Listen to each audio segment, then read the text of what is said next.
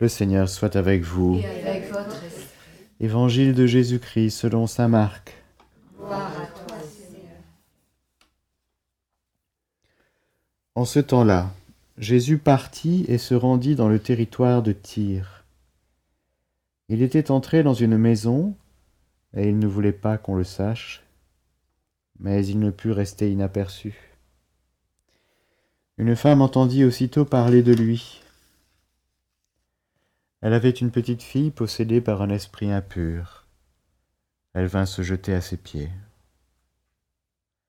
Cette femme était païenne, syrophénicienne de naissance, et elle lui demandait d'expulser le démon hors de sa fille.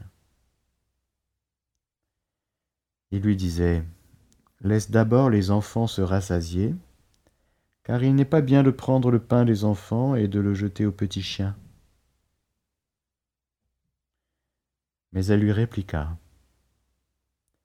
Seigneur, les petits chiens sous la table mangent bien les miettes des petits enfants. Alors il lui dit À cause de cette parole, va, le démon est sorti de ta fille. Elle rentra à la maison et elle trouva l'enfant étendu sur le lit. Le démon était sorti d'elle. Acclamons la parole de Dieu. Louange à toi, Seigneur Jésus.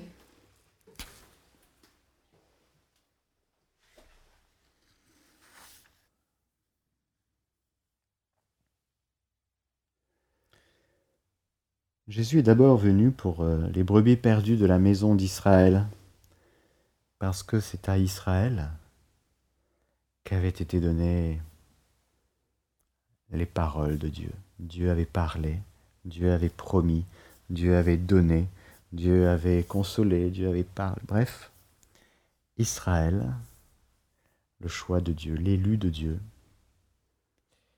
Et ce sont les enfants qui doivent d'abord se rassasier.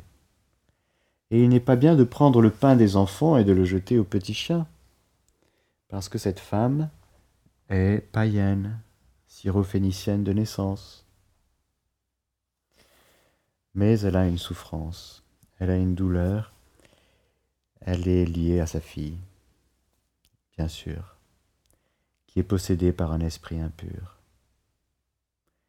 Et derrière ce, cet évangile, il y a tout le parcours dans le cœur de cette femme que nous pouvons deviner, entre l'expression d'une souffrance une demande d'aide à quelqu'un qui peut l'aider, qui s'appelle Jésus et qui a déjà fait plein de choses. Et ça se sait, et ça se sait tellement que même quand il demande que ça ne se sache pas qu'il est là, ça se sait quand même. Parce que tout le monde souffre et tout le monde a besoin d'être libéré.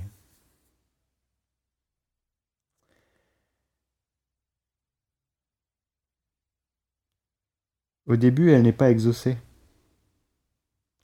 parce qu'elle n'est pas prête à être exaucée. Elle est encore un peu trop focalisée par elle-même, par sa fille, et par le fait qu'elle veut un résultat positif à la demande qu'elle fait. Et tout son parcours sera d'accéder à une demande pleine de foi. Alors qu'elle ne fait pas partie de ce peuple qui normalement a la foi, la foi d'Israël. Elle passe de ce Jésus qui peut faire quelque chose pour elle à cette... Euh, oui, à cette foi persévérante. C'est très différent que de fatiguer, que de fatiguer, fatiguer, pardon, de fatiguer le bon Dieu pour lui dire toute la journée ce qu'il doit faire. Certaines de nos prières sont des prières païennes que Dieu n'exaucera jamais. Certaines de nos prières sont des prières remplies de foi impliquant l'accord total avec la volonté de Dieu. Si tu le veux, tu peux me purifier. Je le veux. Je veux la même chose que toi. Je veux la même chose que toi et je persévère dans ma demande parce que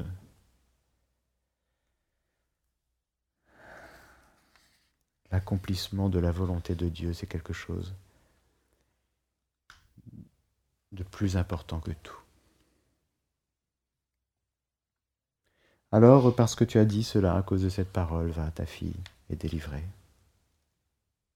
De sorte que cette femme recevra la guérison, euh, non pas après avoir fait un forcing, mais après avoir lâché prise totalement, en persévérant dans sa soif, en persévérant dans sa demande croyante, en persévérant en disant oui, je sais que je viens du monde païen, mais il y a des miettes.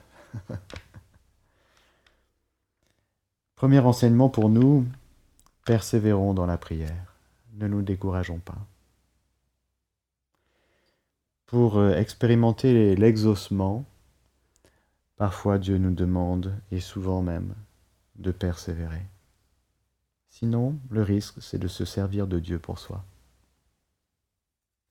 La persévérance nous aide à tenir, de nous enraciner dans l'exaucement que Dieu veut faire de sa volonté, tout simplement. Parce que Dieu ne s'exauce que lui. Et donc il y a une éducation. Une éducation, une pédagogie dans la prière que nous devons apprendre et qui s'appelle la persévérance. Deuxième enseignement magnifique que nous pouvons recevoir aujourd'hui de la parole de Dieu,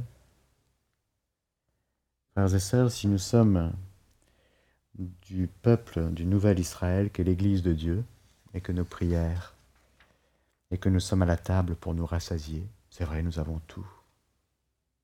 Nous, catholiques, nous avons tout. C'est impressionnant. N'oublions pas que lorsque nous nous... Déjà, n'oublions pas de nous rassasier. Et n'oublions pas que lorsque nous nous rassasions, ce n'est jamais que pour nous.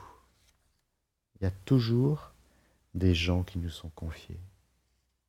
Il y a toujours des gens, qu'ils soient souffrants ou pas, mais surtout avec cette grande souffrance de ne pas connaître Dieu, parce que le païen, ne connaît pas Dieu.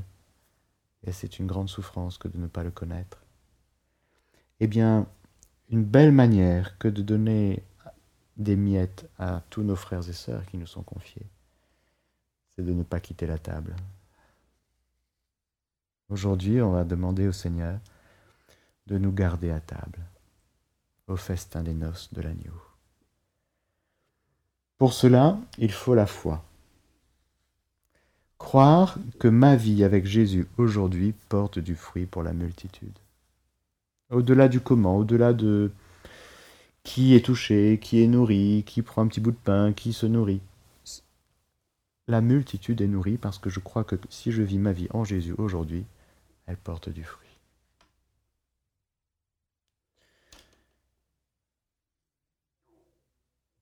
Petite parole particulière, par exemple, pour les grands-parents qui on voit leurs enfants décrocher de la foi. Il faut persévérer dans la foi, persévérer dans l'espérance, persévérer dans cette foi, oui, ma vie en Jésus porte du fruit. Je suis en train de manger, de me rassasier, et dans le mystère de la communion des saints, il y a des miettes qui tombent de la table, parce que Dieu est toujours surabondant. Rappelez-vous, après la, les multiplications des pains, il y avait des paniers, douze paniers. Il y a toujours un plus pour qu'on puisse partager. C'est toujours comme ça avec Dieu. C'est toujours la surabondance. Et puis il y a ceux qui sont à table, qui se rassasient, mais ce n'est jamais que pour soi. Toujours pour les autres. Alors rendons grâce à Dieu aujourd'hui pour la fécondité de notre vie. Remercions le Seigneur de faire porter beaucoup de fruits à notre vie si nous sommes en Jésus.